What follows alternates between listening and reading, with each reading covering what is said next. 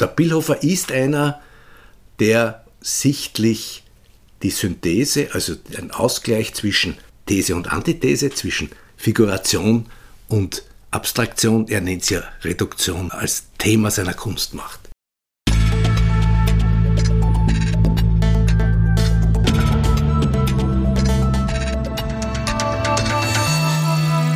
Ausgesprochen Kunst. Der Podcast mit Alexander Gieser.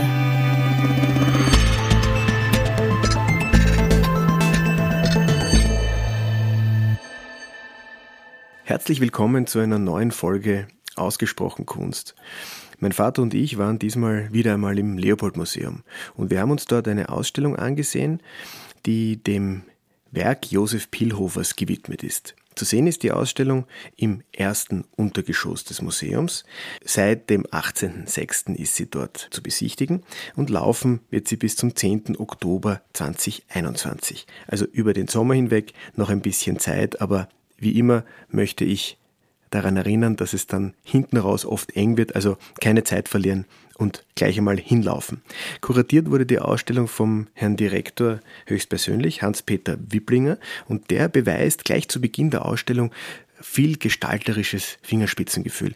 Für meinen Teil, ich habe mich sofort gut aufgehoben gefühlt. Ich war gleich mittendrin in der Materie und es ist immer ganz wichtig, wie so, wie so ein erster Eindruck ist. Und dieser erste Eindruck ist, ist äh, sehr gelungen, finde ich, wenn man die Stiegen da runterkommt mit den schönen Fotos. Aber ich will noch nicht zu viel verraten. Während des Rundgangs auf jeden Fall ist man dann konfrontiert mit den ganz großen Namen der europäischen ähm, Bildhauerei, natürlich mit seinem Lehrer Fritz Wotruber, seinen, seinen Zeitgenossen, seinen Freunden ja, Avramidis und ähm, anderen und dann natürlich so klingende Namen wie Alberto Giacometti, Wilhelm Lehmbruck.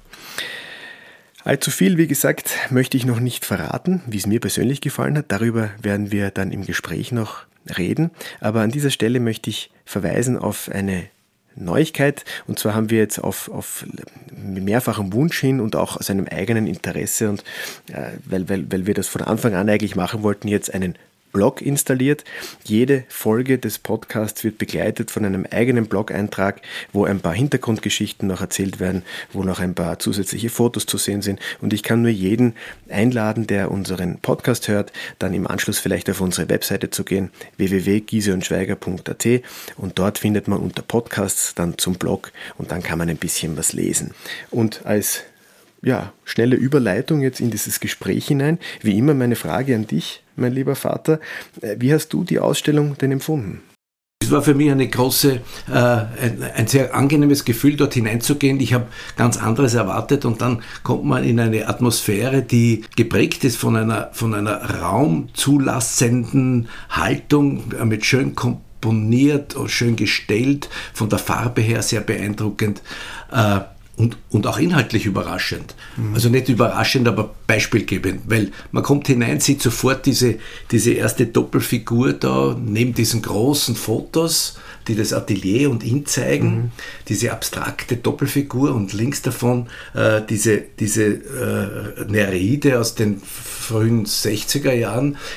Das war sofort themengebend, nicht? Mhm. Abstraktion und dieses sehr realistische äh, sehr realistische Neridenmädchen. Mhm. Und dann, wenn man dann liest an der Wand, dass er also in Paris war und der, und der Laurent, der, der Bildhauer, er hat dort eine ganze Menge Leute kennengelernt, die sind ja dann in der Ausstellung auch vertreten, äh, charakterisiert ihn als einen, der die Synthese sucht, mhm. dann, dann ist schon dieses Entree die Interpretation dieses Satzes und die Interpretation dieses Werkes. Also der Billhofer ist einer, der sichtlich die Synthese, also ein Ausgleich zwischen These und Antithese, zwischen Figuration und Abstraktion, er nennt es ja Reduktion, äh, äh, als Thema seiner Kunst macht. Josef Pillhofer wurde 1921 in Wien geboren und wuchs in der Steiermark auf. Nachdem sein zeichnerisches und bildhauerisches Talent schon früh gefördert worden war, trat er 1937 in die Bildhauerklasse der Grazer Kunstgewerbeschule ein. Nach Ende des Zweiten Weltkriegs, den Pilhofer zum Teil in Kriegsgefangenschaft verbrachte, zog er nach Wien und begann 1946 ein Studium an der Akademie der Bildenden Künste bei Fritz Wotruba. 1949 lernte er den Bildhauer Ioannis Avramidis kennen, der zu einem engen Freund und Wegbegleiter wurde. Im folgenden Jahr erhielt Pillhofer den Staatspreis der Akademie und ein Stipendium für einen einjährigen Parisaufenthalt. Unter den vielen Künstlern, deren Bekanntschaft er in Paris machte, übten besonders die kubistischen Bildhauer Ossip Satkin und Henri Laurent großen Einfluss auf ihn aus. Auch in der Materialität sind Pillhofers Skulpturen sehr abwechslungsreich. Die verwendeten Materialien reichen von Sandstein und Marmor über Bronze bis zu Holz. 2010 verstarb Josef Pillhofer in Wien. Es ist eigentlich schon alles in diesem ersten Raum vertreten. Oder diese großen Fotos, die die Stimmung machen, mhm. sehr angenehm. Mhm. Äh, dann ist natürlich ein, ein, ein, Thema, also die Bildhauerei verlangt natürlich nach Raum, äh, dieses, dieses, dass man rundherum gehen kann, dass man von allen Seiten draufschauen kann. Und dann die Kombination mit, mit, den, auch mit, den, mit den Bildern, mit den Fotografien, dieses Dokumentarische, mhm das, das macht, so wie du sagst, gleich mal so eine, so eine schöne Stimmung. Ja, es ist auch sehr, also Kompliment an die Ausstellungsgestalter, äh, weil die, die Proportionen, die Raumsituationen, es ist mit einer, mit einer leichten Hand und sehr elegant gemacht. Und dann geht es auch in diesem ersten Raum ja gleich weiter. Es zeigt dann noch einmal den Beginn, beziehungsweise die eine Seite, äh, diese Holzskulpturen, die da ähm, äh, zu sehen sind, glaube ich vier oder fünf, die alle diese ach, diese archaische Wurzel vermitteln. Äh, da gibt es ja auch Parallelen zu, zu irgendeiner dieser frühen Venusfiguren aus, aus, äh, aus Niederösterreich, aus Krems. Äh, aber auch hier wird sofort gezeigt, woran sich der Billhofer orientiert, beziehungsweise woran, wo, wo er irgendwie angeknüpft hat. Und das ist schon, das ist äh, elegant gemacht und trotzdem äh, sehr informativ. Aber in diesem ersten Raum ist ja auch schon, ist ja, ist ja auch schon zu sehen, was dann ganz zum Schluss passiert. Also diese eine Aluminium-Skulptur, die ja da auch gleich im, im ersten Raum steht, die späte.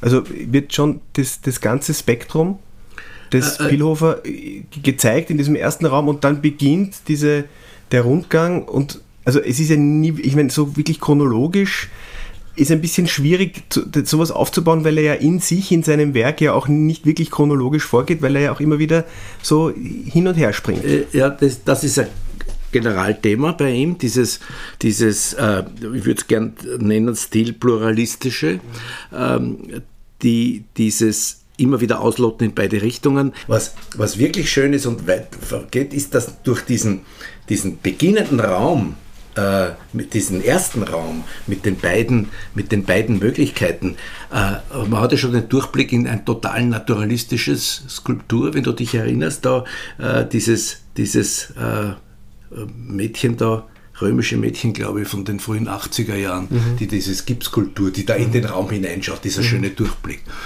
Mhm.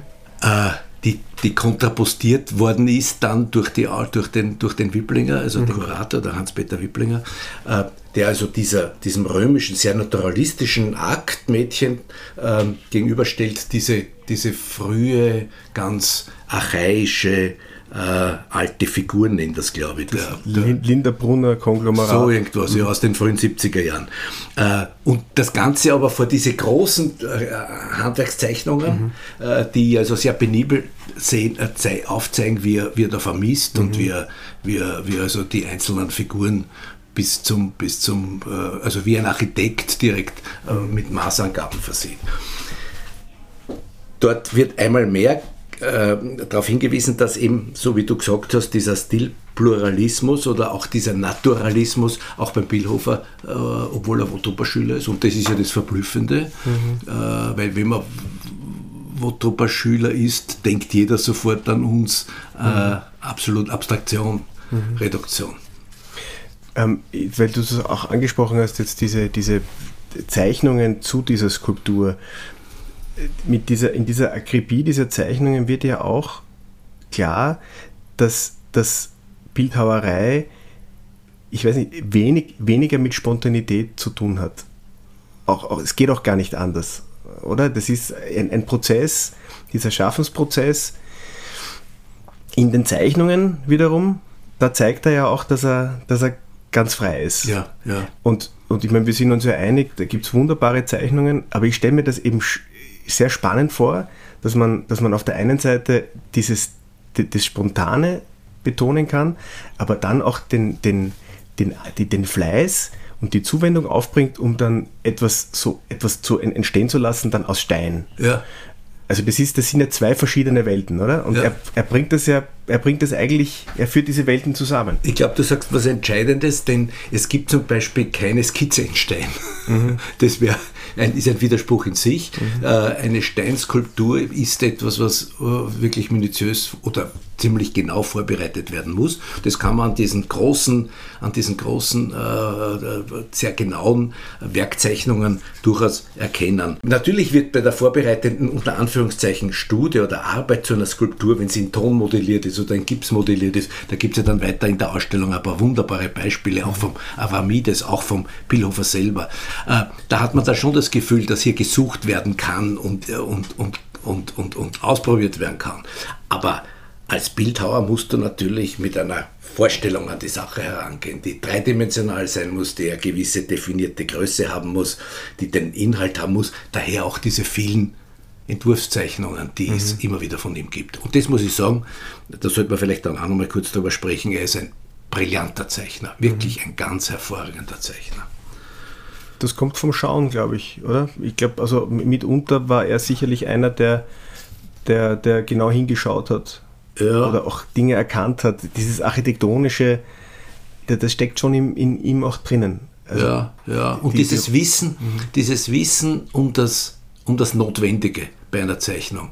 Das zeichnet ja zum Beispiel bei Schiele-Zeichnungen gibt es das auch oder bei sehr guten Zeichnern, die, die ganz genau wissen, was ich weglassen kann äh, und was ich betonen muss dieses wunderbare, äh, die wunderbare Methode auch im 19. Jahrhundert des Infinito, wo, wo die Zeichnungen dort, wo sie sein müssen, vorhanden sind und manches dann weggelassen wird. Mhm. Und das hat natürlich mit Schauen zu tun, mhm. mit genauem Schauen.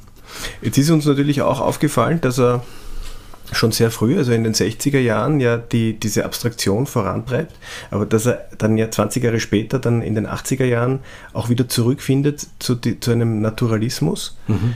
Ähm, ist dir das schlüssig? Kannst du dir das erklären oder, warum, oder, oder wie, kann, wie kann man sich das erklären? Also ich, ich, weiß es nicht genau, weil wir, wir, denken ja immer in so, in so äh, Entwicklungsstufen, so dieses aristotelische Denken von einem archaischen Anfang bis zu einem, bis zu einem perfekten Ende. Er ist einer, der, ich glaube, weil er die Welt so umarmt, mhm. weil er die weil er die Kunst und die Gestaltung und das Gestalten selber so umarmt, jetzt nicht verzichten möchte auf, auf manches. Und daher gibt es fast zeitgleich den, den äh, abstrakten, noch einmal, er sagt, der reduzierenden Zugang und den, und den naturnahen, mhm. naturlebendigen. Äh, das geht dann in, bei manchen Dingen in späteren Jahren ein bisschen schief. Also wenn wir da an diese, da gibt es einen Raum mit diesen tanzenden Figuren und so weiter, das ist für mich nicht jetzt so rasend überzeugend, aber es gibt durchaus Realismen immer wieder bei ihm, die keineswegs aus der, aus der, aus der Ding geboren, ich, ich weiß jetzt nicht mehr weiter oder ich fange wieder von vorne an, sondern ich habe so das Gefühl, er möchte das nicht, er möchte das nicht verlieren. Mhm. Und er möchte die Vielfalt der Kunst zeigen. Und mhm. wir brauchen jetzt nicht zum Philosophieren anfangen, aber, aber äh, was einer sieht, äh, ist ja genauso, was einer wahrnimmt und gestaltet. Äh, und wenn er es gerade braucht, äh, warum nicht? Mhm. Dieser, dieser Stilpluralismus ist ja auch, wenn man will, ein Teil der Postmoderne, ich würde jetzt absolut nicht sagen, dass der Billhofer ein postmoderner Künstler ist, aber in der geistigen Haltung, in der Zeit, in der er aufwächst, ist das durchaus, durchaus realistisch und verständlich. Ja, äh, bedeutet ja auch einen gewissen Reichtum, oder? Ja, das kann man absolut so sehen. Ja. Eine Offenheit, dass er, dass er nicht gesagt hat, okay, ich habe jetzt diese Abstraktion für, für mich äh, erlangt ja. und da jetzt zu verharren, wäre wär dann auch wieder ein bisschen, ja. bisschen eindimensional, oder? Ja, ja. Die Ausstellung zeigt es auch immer wieder, dass seine Ausflüge dass seine Ausflüge in die, in die, in die sagen wir, naturnähere Kunst, die ja auch bedingt ist durch Dinge, die er kennenlernt. Nicht? Er geht, glaube ich, ganz früh nach, nach, nach Paris schon äh, und lernt dort natürlich die Kunst äh, der Zeit kennen oder auch der knapp Vergangenheit. Mayol und Lembruck war ja auch dort zu sehen, dann die ganzen, die ganzen sogenannten äh, modernen, zum Teil Kubisten, die er auch persönlich kennenlernt, nicht? Und die, die, die er bewundert. Äh, und, und er ist einer, der, er ist ein Vorsichtiger, auch ein Beobachtender, ein, einer, der Hochachtung hat, auch vor der anderen Kunst und der sich, der sich damit auch auseinandersetzt. Nicht? Und mhm. trotzdem auch wiederum seinen Weg geht. Nicht? Die, mhm. die, die, die, die Reduktion und die Abstraktion, seinen Weg als, mhm. jetzt sage ich einmal, Wegbegleiter und Vollender oder Nachfolger Wotrupas. Das, also da sind wir uns ja auch einig, dass, dass es also große Freude bereitet, durch diese Ausstellung zu, zu schreiten, ist äh, gut gemacht, auch irgendwie nachvollziehbar. Und da, da, wir haben uns ja auch, wir hatten ja die Möglichkeit, auch mit dem, mit dem Hans-Peter äh, darüber, darüber zu sprechen, auch über die, über die, äh, die Entstehung so einer Ausstellung, vom, vom Konzept hin dann bis zum, bis zum fertigen Produkt. Und ähm, wir können uns da kurz anhören, was Hans-Peter selbst zu sagen hat. Die konzeptuelle Arbeit spielt sich meistens wochenends oder nächtens ab, äh, weil unter der Woche aufgrund zahlreicher Termine ähm, einfach der, der zeitliche Rahmen nicht existiert. Aber ich äh, habe mir vorgenommen, wenn ich selbst nicht mehr inhaltlich arbeiten kann und Ausstellungen kuratieren kann, dann äh, werde ich nicht glücklich, dann werde ich äh, äh, mich beruflich verändern, weil das ist nun mal das Schönste, was man machen kann. Äh, Bücher lesen, äh, äh, Konzepte spinnen und das Ganze dann sozusagen auf den Boden zu bringen und äh, die Leihgaben und auch die eigenen Bestände entsprechend choreografisch zu inszenieren und dann eine Ausstellung einzurichten. Was gibt es Schöneres? Ich glaube, es ist ganz wichtig, dass man viel sieht von einem Künstler und äh, die Möglichkeit hatte ich, äh, auch in viele, viele Zeichenschränke zu blicken und da kristallisieren sich dann klarerweise auch Schwerpunkte heraus oder man blickt sozusagen durch die Architektur eines äh, äh, Werkkomplexes ganz anders. Äh, und äh, bei Pilov ist es ja so, dass man, dass es keinen Sinn macht, äh, das irgendwie in einer chronologischen Form anzuordnen, sondern man muss hier, weil er alles parallel immer gemacht hat, äh, oder Ideen aus den 50er Jahren dann 40, 50 Jahre später äh, umgesetzt hat. Das heißt, äh, ich habe mich konzentriert auf äh, ein dialogisches Prinzip und auf gewisse Themeninseln, ob das jetzt der Bereich des Tanzes ist, der ihn sehr faszinierte, ob das jetzt äh, seine Affinität zu, zur griechisch-römischen Antike, zur Reduktion, zu äh, archaischen Formen ist.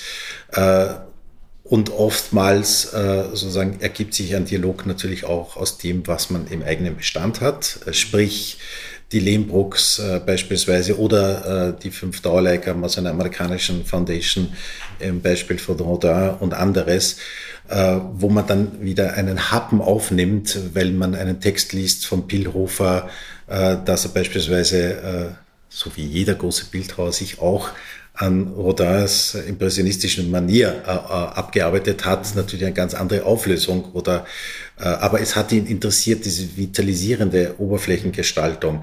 Also da habe ich versucht, aus vielen komplexen Querverbindungen eine schlüssig nachvollziehbare und auch äh, kunstvermittlerisch gedacht jetzt äh, gute Erzählung zustande zu bringen. In einerseits äh, in Form einer Retrospektive, eines Schaffens über sechs Jahrzehnten entsprechend zu würdigen, andererseits aber auch äh, in einzubetten in ein größeres Ganzes, sprich in 100 Jahre Bildhauergeschichte mit einigen wunderbaren Highlights, äh, eben schon erwähnt, aber vor allem auch äh, mit äh, äh, Werken seiner französischen kubistischen Bekanntschaften, sage ich jetzt einmal, äh, von Archibenko oder Laurence oder Zatzkin, äh, um nur einige zu nennen. Und ganz allgemein bin ich, bin ich natürlich also erfreut, dass, dass ein Thema wie die Bildhauerei ja jetzt auch wieder diesen, diesen schönen Rahmen bekommt, mhm. weil es ist eine große Ausstellung. Mhm.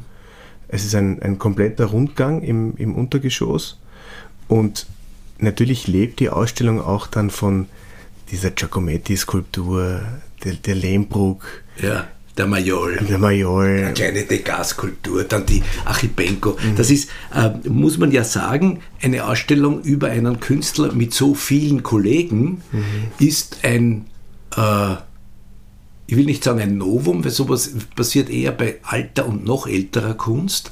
Ähm, normalerweise ist bei so einer Kollektive zu erwarten, dass vielleicht das eine oder andere da ist, aber ich glaube, dass die Ausstellungsmacher hier durchaus äh, genützt haben, die Chance, äh, den Reichtum an skulpturalen Möglichkeiten zu zeigen. Und das ist inszeniert mit einer Qualität für, für Bewegung, für Raum, für, für Inszenierung im Sinne von wie ein Ballett, mhm. dass man wirklich sagen kann, bewundernswert. Alleine schon deshalb sollte man sich die Ausstellung anschauen, damit man mal sieht, wie etwas farblich und körperhaft äh, und sparsam inszeniert ist. Nicht dieser wahnsinnige diese wahnsinnigen angeräumten Ausstellungen, die es immer wieder gibt, weil irgendwelche Kuratoren noch und noch und noch was hineinbringen, mhm. sondern platzlassend, äh, äh, farbelassend, Rhythmus erzeugend. Also ich bin, ich muss sagen, ich bin sehr beeindruckt.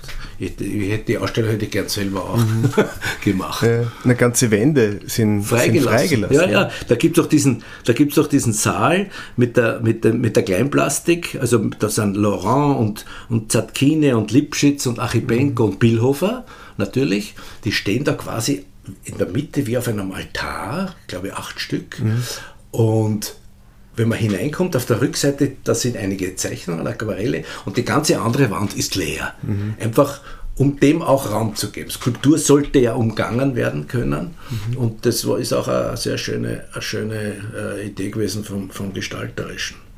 Jetzt hat, der, jetzt hat der Josef Bildhofer ja eigentlich alle Materialien, alle klassischen Bildhauereimaterialien durchgearbeitet. Also in der Frühzeit viel Holz, Holz ja. aber dann auch Stein. Stein. Später dann Gips auch, auch Gips und aber und dann Guss, und dann ja. gegossen. Ja, und ja. wir haben ja selber gesagt, dass, dass ja dann dieser, dieser letzte, äh, wenn man es dann gießt, ja, dann hat der Künstler ja schon oft drauf, drauf geschaut. Also das sind viele Schritte der mhm. Überprüfung. Also das, da muss die Überzeugung dann absolut sein. Mhm, mh. Weil das ist ja auch, das ist ja auch teuer, eine, eine große Skulptur zu gießen. Das, das muss man sich ja dann auch leisten können. Ja. Also ich, ich, ich glaube, dass, dieses, dass diese Überzeugung eines Bildhauers dann in Bronze zu gießen, das muss ein großer Moment sein. Ja, ja. Ja. Ein schöner Moment, weil da muss man, da muss man, da muss einfach klar sein, dass das, dass das, dass es stimmt, dass es stimmt, von ja. allen Seiten. Frei von Zweifel. Ja, ja. Das ist wirklich überzeugend, die, diese, diese Entscheidung zu sagen, so jetzt lassen wir gießen. Mhm. Und da gibt es eine ganze Reihe von sehr schönen kleinen Skulpturen. Trotzdem möchte ich noch einmal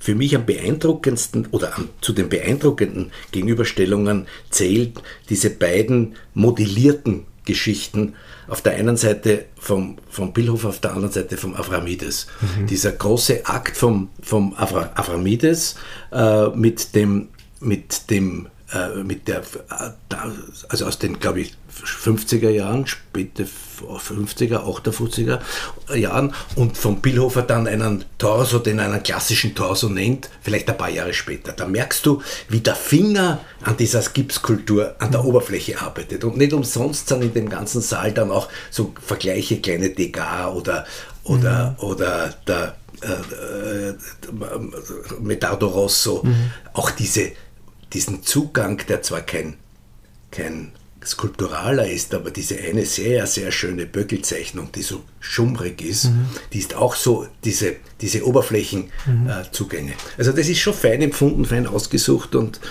und Rodin ist auch dort in dem Ding. Mhm. Also da kann man, kann man schon äh, mit einiger Bewunderung auch den, den Billhofer äh, da sehen und anerkennen. Mhm. Was natürlich, und das muss, muss man natürlich auch jetzt kurz noch ansprechen, weil, weil für mich in meiner Wahrnehmung ist, gilt, ist der Wotrupper der, als, als Lehrer, Avramidis und Pilhofer und Urteil und die, also die haben alle, die haben sich vom Wotrupper irgendwie, sind vom Wotrupper beeinflusst, natürlich als Lehrer und haben sich dann aber eigentlich alle doch individuell entwickelt. Mhm. Fritz Wotrupper, geboren 1907 in Wien, war einer der bedeutendsten österreichischen Bildhauer des 20. Jahrhunderts. Er lernte Anfang der 1920er Jahre zunächst in einer Graveur- und Stanzenwerkstätte, ehe er einige Jahre später auch die Kunstgewerbeschule besuchte und dort unter anderem bei Anton Hanak Bildhauerei studierte. Wotruba zeichnet ein imposantes künstlerisches Övre aus, das nicht nur Skulpturen, sondern auch Zeichnungen und Druckgrafiken beinhaltet. Die Bildhauerei war jedoch sein Hauptbetätigungsfeld. Hier arbeitete er vor allem in Stein und Bronze und schuf Quader, Röhren und zylinderförmige Figuren. Nachdem er acht Jahre im Exil verbringen musste, kehrte Wotruba 1945 nach Wien zurück und wurde dort an die Akademie der Bildenden Künste berufen, wo unter anderem Andreas Urteil, Roland Göschel, Alfred Rödlitschka und Josef Pillhofer zu seinen Schülern zählten. 1974 wurde in Mauer mit der Errichtung der Kirche zur heiligsten Dreifaltigkeit begonnen, die auf einen Entwurf Wotrubas zurückgeht. Ein Jahr später starb der Künstler in Wien. Und trotzdem gelten Sie heute so in, allgemein noch so als, als, als die Wotrober Schüler. Mhm, mh, mh. Ist, das, ist das, weil der Wotrober einfach so ein Tempo vorgegeben hat oder, oder weil, weil, weil die individuelle Entfaltungskraft dann geringer war, was ich persönlich nicht glaube? Nein, ich glaube, er hat einfach, er war äh, der früheste vielleicht, mhm. auch altersmäßig war er natürlich äh, um eine halbe Generation früher und er war natürlich der, der, der, die, der den Stil geprägt hat, schon. Mhm. Nur der Unterschied ist, bei all denen, die du nennst, äh, ist die Entfernung von der, von der erkennbaren Körperlichkeit immer größer. Mhm. Der Wotoba ist für mich einer, der eigentlich nicht aufhört zu abstrahieren, aber immer noch mit dem, mit dem Bild des, des äh, mit dem Vorbild vor Augen, mhm. dem, der menschlichen Figur.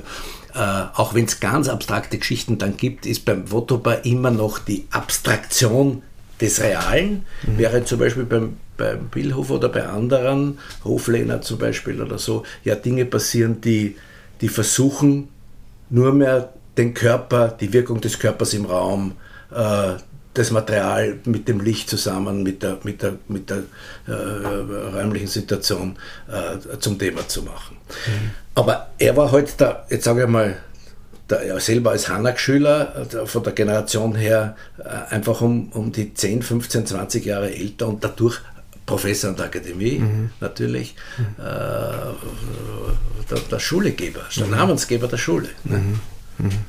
Weil zum Beispiel in der Materialität diese, diese fein äh, polierten fast ja. Oberflächen beim Pillhofer, das ist jetzt zum Beispiel etwas, was man jetzt beim Wotober nicht kennt. Na, ja? na. Das kennt man beim Avramidis und beim, und beim Pilhofer, aber beim Wotober nicht. Der war vielleicht dann doch noch eine Spur archaischer oder hat, hat vielleicht weniger Wert auf diese letztendliche Verfeinerung gelegt, ja. und dem hat er einfach die, die, die, die, die grobe die Wucht Struktur war gereicht. Ja, ja, das wäre ganz was, also dieses jetzt sage ich einmal fast urmachermäßige mhm. äh, Behandeln der Oberflächen, die, wie du sagst, beim Avramides, dieser eine wunderbare Kopf mhm. mit den Linien nach unten, nicht? Mhm. Wo es eine sehr schöne Antwort von Billhofer gibt, die äh, äh, aber nicht so poliert ist. Oder eben diese polierten, oft kleinen oder meistens kleinen Figuren von Billhofer, die die mit ihrer, mit ihrer Oberfläche ja den, das Material fast äh, auflösen. Mhm. Also es ist, es ist derartig reflexiv dann das Material, dass man das Material äh, in dieser Form nicht mehr wahrnimmt. Das ist gar nichts. Das hätte der Wotopa, äh, so weit ist er gar nicht gekommen. Mhm. Und das ist beim, es ist ja auch beim, beim, beim Billhofer dann diese Abstraktion im Sinne von, äh, also noch einmal, er sagt immer, er sagt immer Reduktion, aber das dann so ein bisschen wie Poljakov, es ist auch dieser schöne Poljakov in der Ausstellung, nicht? Mhm. Äh, äh, diese, diese äh, auf, auf, Farbe und Fläche, auch Farbe, es gibt so Versuche von Pillover mit so kleinen Geschichten mit Farbe, äh, wo, er, wo er wirklich den Weg sucht in die, in die freie Gestaltung. Ich will das jetzt nicht vorwegnehmen, aber dass er dann am Schluss sogar durch diese, durch diese Architekturfaltungen, durch diese großen äh, Raumarchitekturen, glaube ich, wie er es nennt, er hat ja für den Leonik unten eine ganz große, also für das Museum Leonik so eine große Geschichte gemacht, noch Anfang des, also in den, in den Nullerjahren, äh, dort wieder wirklich dort löst er sich vom, vom, vom erkennbaren Vorbild. Mhm. Und das ist schon ein beeindruckender Schritt. Mhm. Was mir auch so irgendwie gefallen hat, ist, dass es ist so eine, man, man findet einen schönen Einstieg in ganz viele unterschiedliche Themen. Der Pillhofer bietet da viel an und ich glaube, es ist, man kann von dieser Ausstellung dann, dann so richtig die Gedanken schweifen lassen, weil eben da ist Zeichnung drin, es ist auch ein bisschen Malerei drin, es ist natürlich das skulpturale Werk drinnen und es ist natürlich ein, ein, ein guter eine gute Gelegenheit, jetzt mal in dieses Werk von Pilhofer auch einzutauchen. Diesen, diesen Moment hatte jeder von uns. Ich weiß nicht, wie war das, wie war das bei dir? Was, was war dein erster, dein erster Pilhofer Moment? Wie, wie ist, das, ist das schon lange her? Also mein erster Pilhofer Moment war äh, irgendwann im beginnenden, also in den Nullerjahren, äh, eine Ausstellung im Kubinhaus in Zwicklet bei Scherding, mhm. wo der Billhofer Zeichnungen ausgestellt hat. Und ich bin dort relativ zufällig äh, hineingekommen und dort waren nur Zeichnungen. Mhm. Und ich habe mich damals in eine Zeichnung, also derartig verschaut, dass ich, glaube ich, vier oder fünf Jahre lang dem Billhofer immer wieder nachgerannt bin, bis er mir es dann verkauft hat. Mhm. Äh, da war er mir als Bildhauer zwar namentlich ein bisschen ein Begriff, mhm. aber, aber ich hatte noch nicht so wahrnehmen können. Ich habe dann selber auch die Möglichkeit gehabt, das heißt, eine dieser kleinen äh, Skulpturen sind dann in meinen Besitz gelangt. Äh, und er ist für mich, er ist für mich einer der, der, der durchaus wesentlichen, jetzt sage ich mal, Körperkünstler, nicht mhm. Körperkünstler vom Tanz oder so, mhm. aber der sich mit dem Körper, mit dem Raum mhm. äh, beschäftigt. Also diese, diese erst, die, der erste Moment ist natürlich immer ähm, sehr interessant und, und deswegen habe ich natürlich auch den, den Hans-Peter nach seiner ersten Begegnung mit Pilhofer gefragt. Ich glaube, das war sogar, als ich Direktor im Museum Moderner Kunst in Passau war und das muss zwischen 2003 und 2007 gewesen sein, wo er bei einer Eröffnung einmal vorbeikam, aber ich kann mich nicht mehr erinnern, was das für ein Projekt war. Okay, aber ah, doch, ich nehme an, es war klarerweise äh, äh, die Ausstellung eines Freundes, äh, Alois Riedel, äh, mit dem er sehr eng war. Äh, in der Ausstellung ist ja auch eine, eine, ein Kopf, äh, ein, ein, Porträt von Alois Riedel und das, das war der Link.